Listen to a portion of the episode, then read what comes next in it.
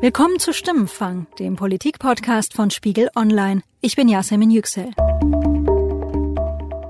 Stimmenfang wird heute präsentiert von der Deutschen Flugsicherung, dem Ausbilder für Fluglotsen in Deutschland. Fluglotsen sorgen im Tower oder der Kontrollzentrale dafür, dass Flugzeuge jeden Tag sicher durch den Luftraum navigiert werden. Als Regisseure der Luft sind sie über Funk jederzeit mit den Piloten verbunden. Der Beruf Fluglotse bietet Abiturienten oder auch Studenten, die sich neu orientieren möchten, verantwortungsvolle und abwechslungsreiche Aufgaben in einem angenehmen Arbeitsumfeld mit guten Zukunftsaussichten. Jetzt Fluglotse werden. Alle Informationen zur Ausbildung gibt's auf karriere.dfs.de. Angela Merkel hat Horst Seehofer unterschätzt und Horst Seehofer hat Angela Merkel letztlich unterschätzt. Weil beide können ja in dieser aktuellen Krise eigentlich nur verlieren. Merkel ihre Kanzlerschaft. Wenn Merkel ihre Kanzlerschaft verliert, dann verliert Seehofer seinen Parteivorsitz und dann ist auch vorbei mit seiner politischen Karriere. Das sagt mein Kollege Sebastian Fischer. Er ist einer von zwei Leitern im Spiegel Online Politikressort. Ich spreche mit ihm in dieser Woche darüber, wie aus einem Sachthema eine handfeste Regierungskrise wurde und ob die Koalition sie überhaupt überstehen wird.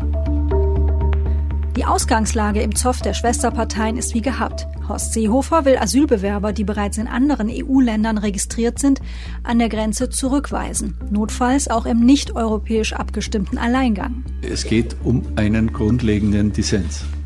Nämlich, dass wir diese nationale Lösung wollen, es sei denn, europäisch kommt es zustande. Und die CDU will äh, jedenfalls die Spitze offensichtlich diese nationale Lösung nicht. Die Kanzlerin hat sich klar auf eine europäische Lösung festgelegt. Es gibt also keinen Automatismus. Es steht also quasi Aussage gegen Aussage. Und der Showdown in dieser Auseinandersetzung war Anfang der Woche, als Angela Merkel und Horst Seehofer in Berlin und München fast zeitgleich auf Pressekonferenzen zum Thema sprachen. Sie kennen mich. Muss ich an der Stelle jetzt nochmal sagen, dass ich die Wenn-Dann-Fragen nie beantworte. Ich sage nochmal, die Wenn-Dann-Fragen äh, möchte ich und werde ich nicht beantworten. Alle guten Dinge sind drei. Ich habe heute schon zweimal gesagt, dass ich Wenn-Dann-Fragen nicht beantworte, sondern jetzt arbeite, angespornt durch die heutigen Beschlüsse. Herzlichen Dank. Gleichzeitig aber hat Horst Seehofer in München überhaupt gar kein Problem damit gehabt, mehrere Wenn-Dann-Aussagen zu treffen. Wenn es erfolgreich ist, dann brauchen wir die nationale Maßnahme nicht. Wenn es nicht erfolgreich ist, bin ich entschlossen, das umzusetzen. Ja, Sebastian, was liest du daraus? Ja, steht ja in jedem Beziehungsratgeber und in jedem Ratgeber zum Umgang mit Kindern auch, dass man niemals, wenn, dann Sätze sagen soll, weil man dann ja liefern muss. Weil wenn man dann nicht liefert, dann hat man ein sehr großes Problem. Und Merkel geht natürlich genau in diese Richtung, dass sie diese Äußerungen nicht tätigen will. Und Seehofer wiederum, dessen Anliegen ja genau ist, diesen Druck aufzubauen und auch diese Frist zu setzen, muss natürlich diese Wenn-Dann-Sätze sagen. Nur, was passiert eben am Ende? Wenn es so ist, wie es kommt, dann wird Seehofer eine Konsequenz ziehen müssen, die ihn zumindest als Sieger der ganzen Nummer dastehen lässt. Wenn du dich so weit aus dem Fenster lehnst wie Horst Seehofer, dann musst du auch ein ganz schön starkes Blatt in der Hand haben, um jetzt mal so eine Kartenspiel-Analogie zu bemühen. Hat er so ein starkes Blatt in der Hand? Ja, ich, das das Problem bei diesem gesamten Konflikt ist, dass wir längst nicht mehr auf so einer ganz sachlichen Lösung mhm. äh, sind, wo man sagen kann, das sind unsere Wünsche, das sind eure Wünsche, lasst uns versuchen, eine Lösung zu finden. Merkel versucht das ja äh, teilweise immer wieder. Ich finde, man gewinnt auch den Eindruck, dass sie, dass sie so eine Art sachliche Lösung sucht, aber für ein symbolisches Problem, was das ja auch ist, zwischen diesen beiden, zwischen Seehofer und Merkel, zwischen diesen beiden Parteien aber auch, was sich in den letzten drei Jahren so massiv angestaut hat, ähm, für symbolische Probleme gibt es halt selten sachliche Lösungen. Und das ist genau die, die, ähm, die Schwierigkeit, an der wir gerade sind.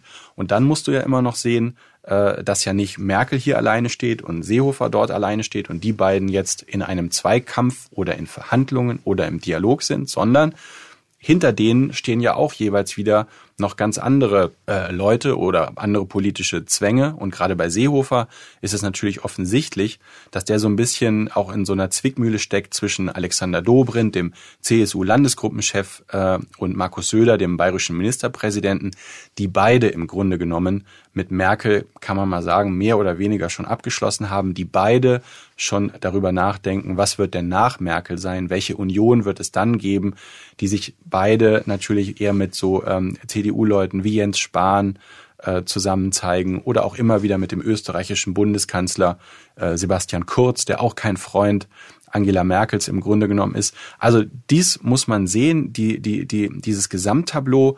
Und da wirkt für mich der Horst Seehofer manchmal eher wie so ein, wie so ein Getriebener, weil ähm, äh, er natürlich Lösungen als Bundesinnenminister präsentieren muss, präsentieren will, äh, die nicht hinter das zurückfallen, was Markus Söder und Alexander Dobrindt gleichzeitig fordern. Ein Getriebener, sagst du, und da gab es noch so einen Moment in den beiden Pressekonferenzen, ähm, der fast ungeheuerlich wirkt, wenn man eben die beiden Sätze jetzt so nebeneinander stellt.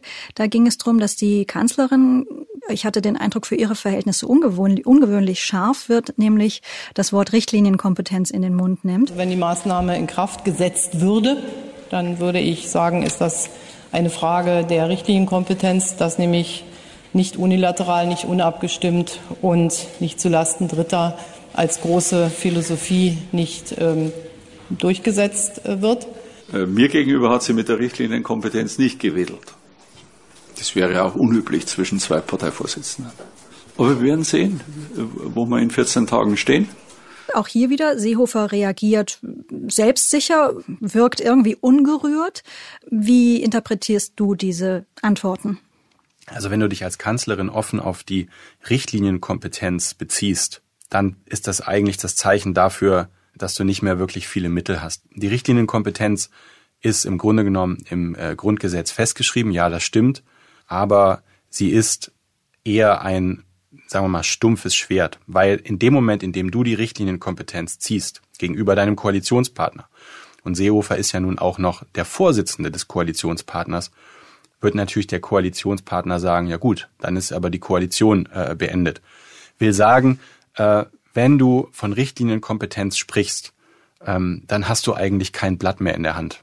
Was Merkel dann überhaupt noch für Optionen bleiben für den Fall, dass sie eine europäische Lösung innerhalb der nächsten Tage nicht zustande bekommt, darüber reden wir ganz bestimmt noch äh, im weiteren Verlauf noch drüber.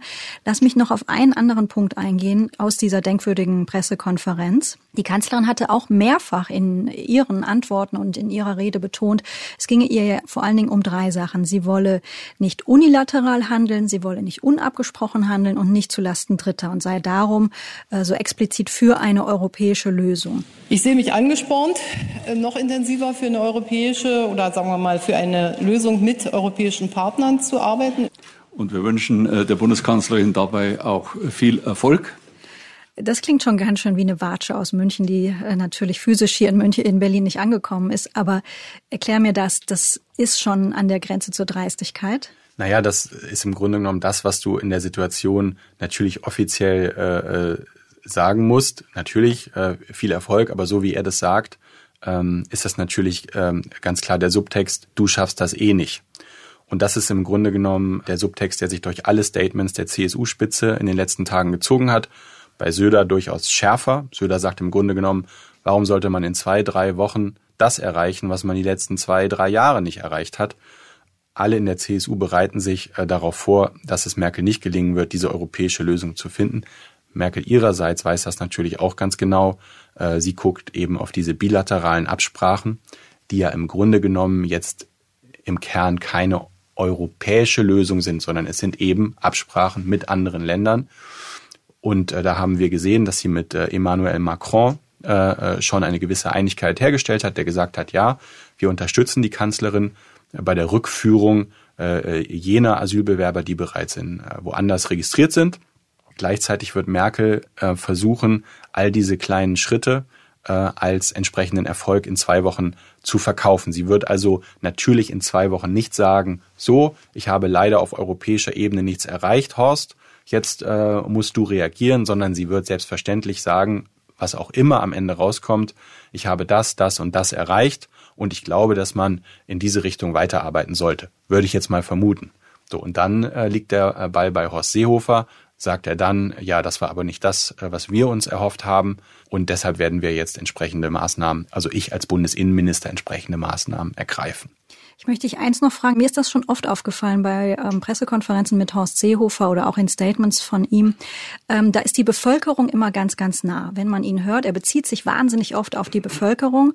Äh, da entsteht eigentlich der Eindruck, äh, der Minister macht, wenn er mal nicht im Ministerium sitzt, äh, nichts anderes als draußen auf den Marktplätzen zu stehen und mit den Menschen zu reden. Erklären Sie mal der Bevölkerung, der Bevölkerung da ein X für ein U vorzumachen, wo die Bevölkerung doch ganz überwiegend äh, der Meinung ist, dass ich der Bevölkerung sage, sagen kann, das können Sie niemand in der Bevölkerung erklären. Aber wenn ich mit äh, der Bevölkerung direkt rede, wird die deutsche Bevölkerung nicht mitmachen. Ja, mehr Bevölkerung geht gar nicht. Du lachst ein bisschen. Was macht Horst Seehofer da? Ja, Horst Seehofer äh, sagt ja auch immer äh, den Satz, die Wahrheit liegt in der Urne.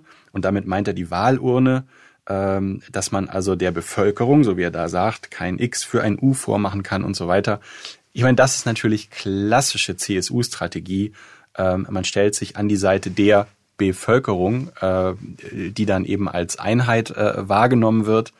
Ähm, das hat Franz Josef Strauß nicht anders gemacht und das ist natürlich auch nichts anderes als ähm, als im Grunde genommen zu sagen, wir hören natürlich hin, was die was die Stammtische des Landes sagen. Das ist ja eine Abwandlung dieses Mottos und die CSU argumentiert in jedem Konflikt, in wirklich jedem Konflikt mit der Bevölkerung. Der hat mit der Bevölkerung argumentiert, als es irgendwie ähm, darum ging, die Pendlerpauschale äh, gegen äh, die ähm, Kanzlerin Merkel wieder einzuführen. Das war 2008. Damit ist damals die CSU gescheitert. Ähm, man hat mit der Bevölkerung argumentiert, äh, als es um die Gesundheitsreform ging und die Kopfpauschale. Du sagst quasi immer, das kann man, das versteht in der Bevölkerung keiner. Und wir als CSU, wir sind die Anwälte der Bevölkerung.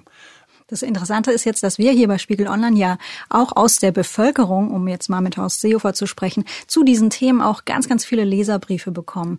Ich habe beispielsweise mit einem Leser-Mail-Schreiber, muss man in unserem Fall ja sagen, äh, gesprochen. Ähm, der Mann ist Mitte 50, ähm, lebt in Franken, ist zwar kein gebürtiger Bayer, ähm, aber schon seit den 60er Jahren lebt er in Bayern. Und bei dem kommt diese Strategie der CSU erstaunlicherweise überhaupt nicht gut an. Es ist halt einfach ähm, diese, diese Doktrin, die sie sich selber auferlegt hat, irgendwie diese zutiefst undemokratische, dass nur die CSU Bayern gut regieren kann. Das ist einfach ein, äh, das ist so nicht richtig, ja. Während die Politik, ja, die Landräte, die Bürgermeister 2015 in dieser Flüchtlingskrise alle geschäumt haben und äh, gebrüllt haben, es geht so nicht weiter und so weiter, wir sind am Ende, ja, ja. haben es die bayerischen Bürger einfach gemacht. Die haben sich dahingestellt, haben die Leute versorgt. In seiner Lesermail an Spiegel Online hatte er unter anderem geschrieben, ich als Bayer schäme mich langsam für diese Regierung. Am Telefon hat er mir zum Beispiel erzählt, wie es ihn geärgert hat, dass Markus Söder erlassen hat, Kreuze in staatlichen bayerischen Behörden aufzuhängen. Sie leben in Bayern. Wie würden Sie beschreiben, wie die CSU im Augenblick Politik macht? Das ist ein aggressives Gerumpel an den, an den eigentlichen Problemen vorbei. Würden Sie sagen, mit dieser Art von Politik holt die CSU da Wähler von der AfD zurück zur CSU? Ich wüsste nicht, warum ein AfD-Wähler, der auf den Quatsch reinfällt, irgendwie nicht das Original wählen sollte, sondern den Vorgartenzweig der AfD. Die Marktführerschaft für rechten Schwachsinn hat, hat auch in Bayern immer noch die AfD. Wie gefällt Ihnen, wie die Kanzlerin in diesen Tagen auf Horst Seehofer reagiert? Ähm, nicht gut, weil ich hätte, ich hätte ihn rausgeschmissen. Mhm. Die CDU täte gut daran, das zu tun, weil ich denke, dass ihr das sogar mehr Wähler bringt. Ähm, ich kann mir nicht vorstellen, dass, dass, ähm, dass jemand, der in, in NRW irgendwie die Merkel gewählt hat, weil er einfach diese Politik mag, also dieses, dieses doch eher ruhige, ja, ja. behäbige, ne? und jetzt den wilden Horst kriegt, dass der zufrieden ist als CDU-Wähler. Mhm. Ja? Mhm. Diese ganze Regierung so zu schwächen und uns als, als Nation in Europa auch so zu schwächen, das ist einfach eine, eine, eine derartige Dummfrechheit von der CSU, ja, bloß wegen ihrem blöden kleinen Provinzwahlkampf, ja, dass, dass da einfach meiner Meinung nach Konsequenzen da sein müssen. Ja, Sebastian, das ist eine Stimme unter vielen, ist ganz klar. Es kann allenfalls ein Schlaglicht sein. Aber das ist beispielsweise jemand, der in Bayern wählen wird und der sagt, so geht das nicht. Die äh, Seehofer CSU treibt die Bundesrepublik sozusagen vor sich her. Naja, ich finde, diese Vorwürfe, die CSU zieht jetzt die ganze Politik an der, am Nasenring durch die Manege. Andererseits muss man ja auch mal sagen, äh, die CSU ist Teil dieser Regierung. Sie ist einer von drei Koalitionspartnern. Und ähm, sie glaubt halt, dass das jetzt die richtige Strategie ist, die Kanzlerin zu demontieren, äh, die Regierung in eine Regierungskrise zu stürzen. Ähm, und das kann sie halt machen, weil sie eben Teil dieser Regierung ist. Ich finde, die Frage ist doch eher, ähm, wie reagiert die Kanzlerin? Darauf kommt es doch an. Erduldet sie das? Erträgt sie das? Oder sagt sie an einem Punkt, da kann ich nicht mehr mitmachen? Ich finde, der Vorwurf gegen die CSU, ähm, sie, äh, sie verhält sich jetzt irgendwie ganz schlimm oder so. Klar, das kann man machen, aber es ist ja letztlich die Entscheidung der CSU, was sie tut. Und es ist nicht das erste Mal, äh, dass die CSU so dieses Motto Bavaria First hat und, äh, und sagt, äh, der Machterhalt in Bayern ist für uns einfach das Wichtigste und alles andere kommt erst danach, weil ohne die Macht in Bayern sind wir halt nichts mehr. Jetzt ist diese Wahl in Bayern ja erst Mitte Oktober. Wäre es da nicht eigentlich clever, wenn die beiden Protagonisten wieder für, na ich sag mal, halbwegs geordnete Verhältnisse im eigenen Laden sorgen würden, der ja übrigens dem Namen nach eine Union sein soll? Angela Merkel hat Horst Seehofer unterschätzt und Horst Seehofer hat Angela Merkel letztlich unterschätzt. Weil beide können ja in dieser aktuellen Krise eigentlich nur verlieren. Merkel ihre Kanzlerschaft, wenn Merkel ihre Kanzlerschaft verliert, dann verliert Seehofer seinen Parteivorsitz und dann ist auch vorbei mit seiner politischen Karriere.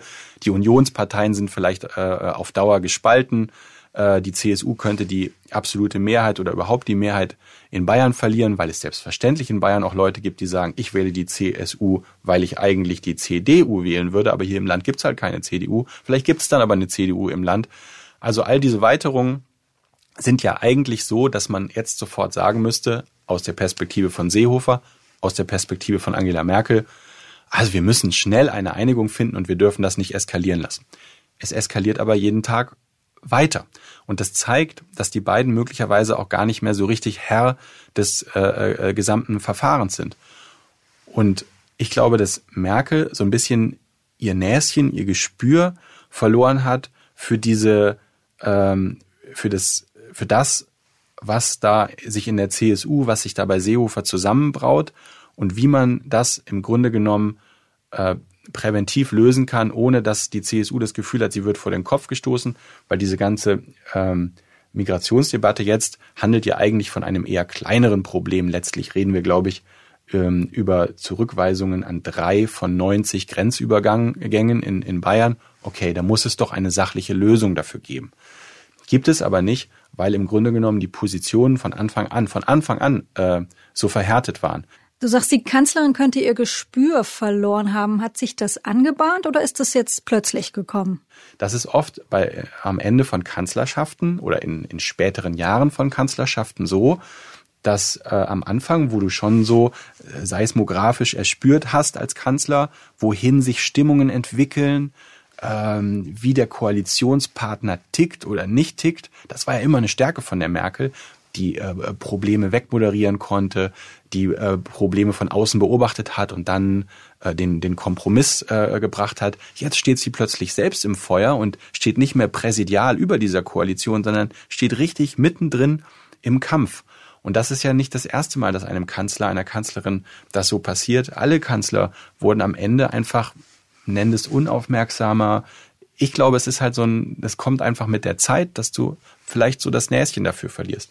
Und Seehofer, wenn ich das jetzt noch sagen darf, auf der anderen Seite hat natürlich erneut, wie schon damals beim Obergrenzenstreit, glaube ich, unterschätzt, dass Merkel auch sehr, sehr, sehr stur sein kann. Und dass es für Merkel jetzt eben auch um Grundsätzliches ihrer Politik geht. Nämlich für sie ist halt Europa der ein Kern ihrer Politik.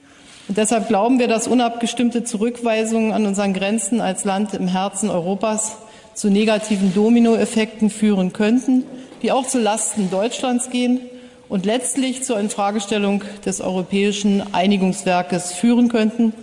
Und dieses europäische Einigungswerk ist für uns als CDU ein Kernbestandteil unserer Programmatik. Und sie glaubt halt einfach nicht daran, dass man unilateral, das hat sie auch in diesem Dreiklang, den du genannt hast, gesagt, dass man unilateral handeln kann.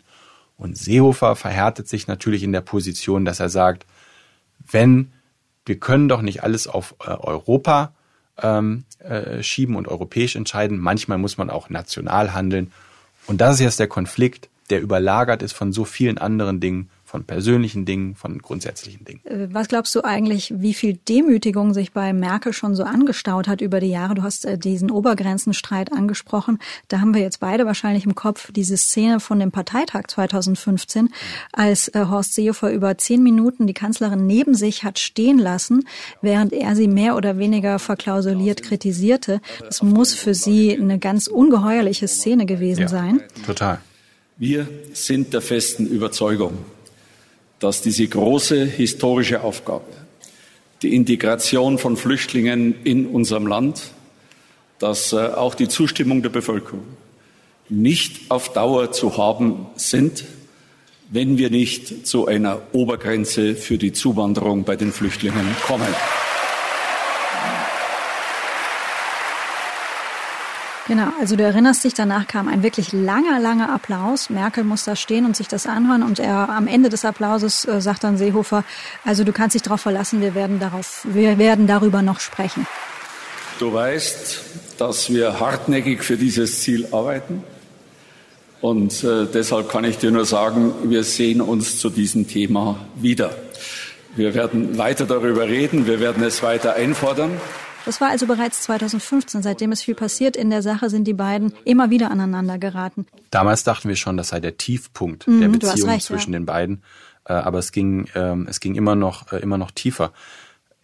Ich finde, bei den beiden sieht man sehr genau äh, die sehr unterschiedlichen persönlichen politischen Dispositionen. Seehofer reagiert ja sehr emotional, sehr so auch öfter aus dem Bauch heraus, während Merkel ähm, ja immer versucht, äh, Probleme, Lösungen zuzuführen. Und ich sage jetzt mal bewusst so ein bürokratisches Wort wie zuführen, weil sie das ja dann vom Ende her denkt und das überlegt. Das könnte übrigens, wenn ich dich unterbrechen darf, das versuche ich ja sonst zu vermeiden, aber das ist so ein fast ein Merkel-Satz, den du da gerade formulierst. Ja, also ähm, ein man, Problem einer Lösung zuführen. Ja, ich kann noch ein paar mehr Schleifen drehen. ich äh, würde es versuchen, aber ähm, aber tatsächlich ist das ja ihre ihre äh, Methodik, um äh, Konflikte nicht persönlich werden zu lassen. Du siehst es ja an ganz vielen Dingen. So ist sie umgegangen schon mit Edmund Stoiber. So ist sie, so geht sie auch um mit Donald Trump.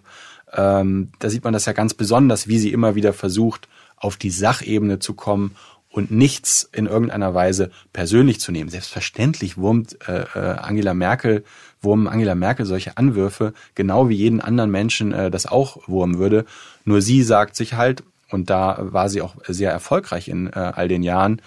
Was bringt es denn jetzt, äh, wenn ich das offen ausleben würde? Nix. Würde gar nichts bringen. Ähm, erfolgreicher war sie ja damit, dass sie die anderen dann ins Leere hat laufen lassen und am Ende dann oft, ähm, oft als Siegerin äh, dastand. In diesem Fall merkt man jetzt aber, ähm, dass von ihr in diesem Verhältnis Seehofer-Merkel, dass von ihrer Seite immer mehr Kälte ausgeht, finde ich. Ich fand, das war ganz besonders deutlich auch bei dieser Pressekonferenz. Sie wurde ja eigentlich auch gefragt, wurde angesprochen auf das Zitat, das am Wochenende kolportiert wurde von Seehofer nach dem Motto, er könne mit dieser Frau nicht mehr zusammenarbeiten. Äh, da wurde sie darauf angesprochen, so wie reagiert sie darauf, was fühlt sie, was bedeutet das für sie. Und da hat sie ja unglaublich geschäftsmäßig äh, geantwortet und ist eben auch wieder auf die Sachebene entflohen, indem sie gesagt hat, und ich habe auch mit Horst Seehofer darüber gesprochen, was die Zusammenarbeit anbelangt. Eine Bundeskanzlerin und ein Bundesinnenminister müssen äh, gesprächsfähig sein. Die Sicherheitslage in Deutschland ist nicht einfach und deshalb ist das Voraussetzung und diese Voraussetzung ist gegeben. Also kälter kannst du diese Beziehung einfach nicht beschreiben. Und nochmal, wir reden hier nicht von äh, klassischen Koalitionspartnern, wir reden von Schwesterparteien.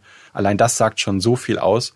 Und, ähm, und für Seehofer ist damit, glaube ich, auch sehr schwer umzugehen, weil, ähm, weil hier die klassischen Mechanismen des Konflikts aus seiner Sicht, glaube ich, nicht funktionieren. Du piekst jemanden an und der, der poltert zurück und das tut sie nicht und er beißt sich die Zähne aus seit Jahren. Äh, das spielt, glaube ich, alles in den, in den Konflikt äh, stark rein. Okay, wir versuchen eine Art Zwischenfazit. Worauf müssen wir in den nächsten Tagen achten? Die Kanzlerin hat ein paar Tage noch Zeit, ihre europäische Lösung zu suchen. Sie hat für kommenden Sonntag jetzt erstmal ein informelles Treffen mit äh, Österreich, Italien, Frankreich, Griechenland, Bulgarien und Spanien angesetzt, um zur Frage zu diskutieren. Der eigentliche Gipfel ist dann am 28. 29. Juni. Welche Optionen bleiben ihr, wenn das alles nicht klappt? Tja, wenn ich diese Frage jetzt beantworten könnte, dann würde ich das sofort aufschreiben äh, und dann, wenn es dann eintritt, würde ich mir das einrahmen und dann sagen, ich habe das bereits vorhergesehen. Machen wir es ein bisschen kleiner. Du hast vorhin schon gesagt, das Wichtige wird sein, was macht die Kanzlerin? Angenommen, sie schafft es, einige, mit einigen europäischen ähm, Staaten bilaterale, na Abkommen will ich nicht sagen, aber zumindest nicht ganz ähm, schlecht laufende Gespräche zu führen. Wie geht sie dann in eine Verhandlung mit Horst Seehofer, Klammer auf, eine Verhandlung hat der ja eigentlich schon ausgeschlossen, Klammer zu. Ja, er hat gesagt, ähm, selbstverständlich wird es danach ein Gespräch geben, äh, anstandshalber, also weil man halt miteinander redet. Ähm, sie wird, sie wird das, was sie erreicht hat, äh, auf jeden Fall als Erfolg äh, darstellen und sie wird sagen, wir sind auf einem guten Weg. Dann hängt es davon ab, was Seehofer macht. Er könnte äh, dann eben sagen, das reicht mir nicht. Und er als Innenminister darf äh, ressortzuständigkeitshalber die Anweisung geben, an äh, diesen entsprechenden Grenzorten Zurückweisungen vorzunehmen. Dann liegt der Ball wiederum bei Angela Merkel, die dann sagen könnte, Richtlinienkompetenz, äh, äh, ich möchte, dass das nicht gemacht wird. Ähm, Seehofer macht es aber trotzdem äh, und dann kann sie ihn entlassen. Wenn sie ihn entlässt, hat das zur Folge, dass die CSU ihre weiteren Minister aus der Regierung abziehen wird äh, und damit ist die Regierung am Ende oder sucht sich neue Mehrheiten. Und das ist tatsächlich etwas, äh, was in der CDU mittlerweile ernsthaft diskutiert wird. Das ist gar nicht mehr so ein Hirngespinst, weil man weiß, dass die Grünen bereitstehen. Äh, die Grünen äh, würden wohl auch in eine Regierung äh, unter Angela Merkel mit der SPD eintreten, dann hättest du äh, ein, eine Art Mitte-Links-Bündnis aus CDU, SPD und Grünen. Aber auch da muss man sagen, was wären dann die Folgen? Was wären die Folgen einer solchen äh, Verschiebung des politischen Koordinatensystems? Das be würde bedeuten, dass im Grunde genommen auch die zweite große deutsche Volkspartei in eine tiefe, tiefe Krise fallen wird. Ähm, es wird bedeuten, dass ähm, du ja in der nächsten Zeit dann keine äh, Mehrheiten über Koalitionen zwischen CSU und CDU herstellen kannst. Das wäre ja widersinnig, wenn du einerseits sagst, wir verlassen die Regierung als CSU und dann äh, beim nächsten Mal nach möglichen Neuwahlen äh, trittst du dann in eine neue Regierung ähm, wieder ein als Koalitionspartner. Das wird so nicht funktionieren. Das ist im Übrigen, weil das jetzt ja auch immer so genannt wird, der entscheidende Unterschied zum Kräuter-Trennungsbeschluss von 1976. Damals äh, hatte Franz Josef Strauß die Idee, na, wenn wir äh, die CSU bundesweit ausdehnen und uns von der CDU trennen, dann haben wir doch quasi zwei konservative Parteien. Äh, das bedeutet, wir decken äh, viel mehr ab und dann haben wir eine neue Mehrheitsfähigkeit und brauchen wir nicht mehr die FDP dafür. Also damals ging es um die Herstellung von Mehrheitsfähigkeit. Heute wäre es die Zerstörung von Mehrheitsfähigkeit.